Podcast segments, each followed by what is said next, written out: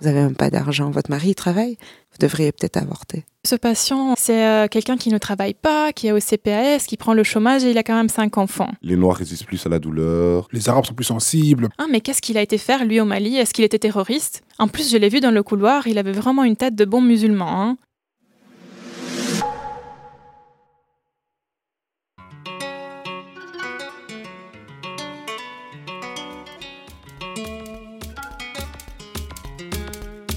Bonjour à toutes et à tous, moi c'est Maroussia. Et moi c'est Jihan. Bienvenue dans la série podcast Dis les termes.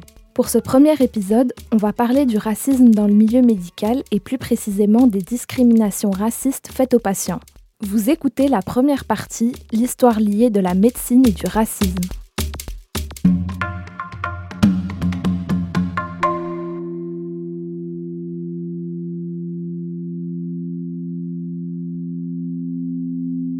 Dans l'inconscient collectif, la médecine est intrinsèquement humaniste. Les membres du corps médical sont perçus comme des sauveurs, des personnes à qui nous accordons une confiance presque aveugle, car leur seul objectif serait de nous soigner. Il n'y a rien de plus contraire à l'éthique médicale que le racisme. Et pourtant, les relations entre ce dernier et le domaine de la santé sont historiquement très étroites. C'est d'ailleurs bien un médecin qui a développé la toute première théorie de hiérarchisation raciale.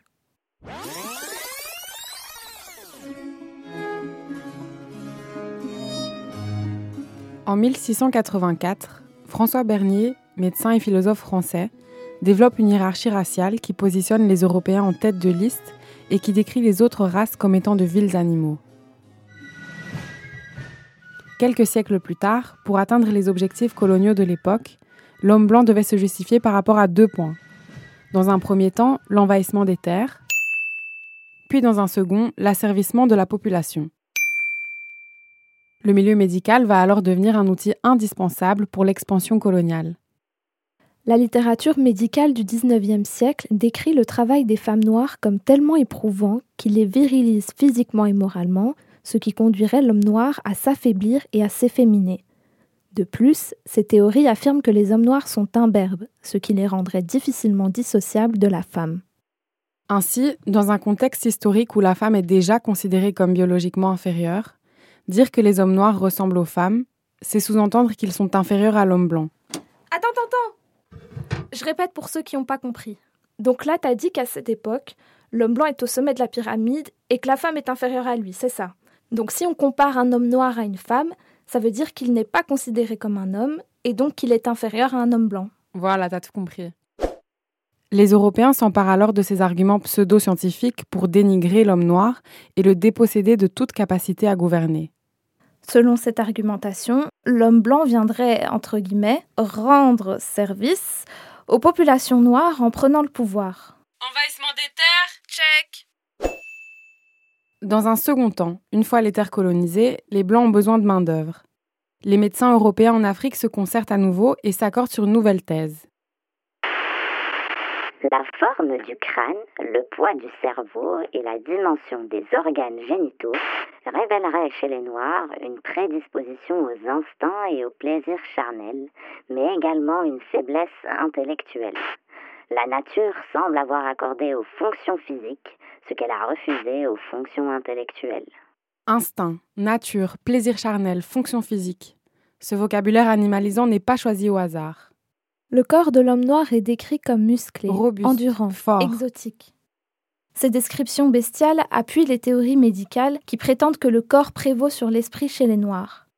La puissance corporelle leur est nouvellement attribuée, tandis que le pouvoir de décision est confié aux hommes blancs. Asservissement de la population, check. On peut donc constater que la définition de la virilité de l'homme noir varie en fonction des besoins coloniaux européens. Tantôt il est faible, efféminé et incapable de gouverner, tantôt il est hyper viril et puissant, de quoi largement remettre en question les qualités scientifiques et humanistes si souvent associées à la médecine.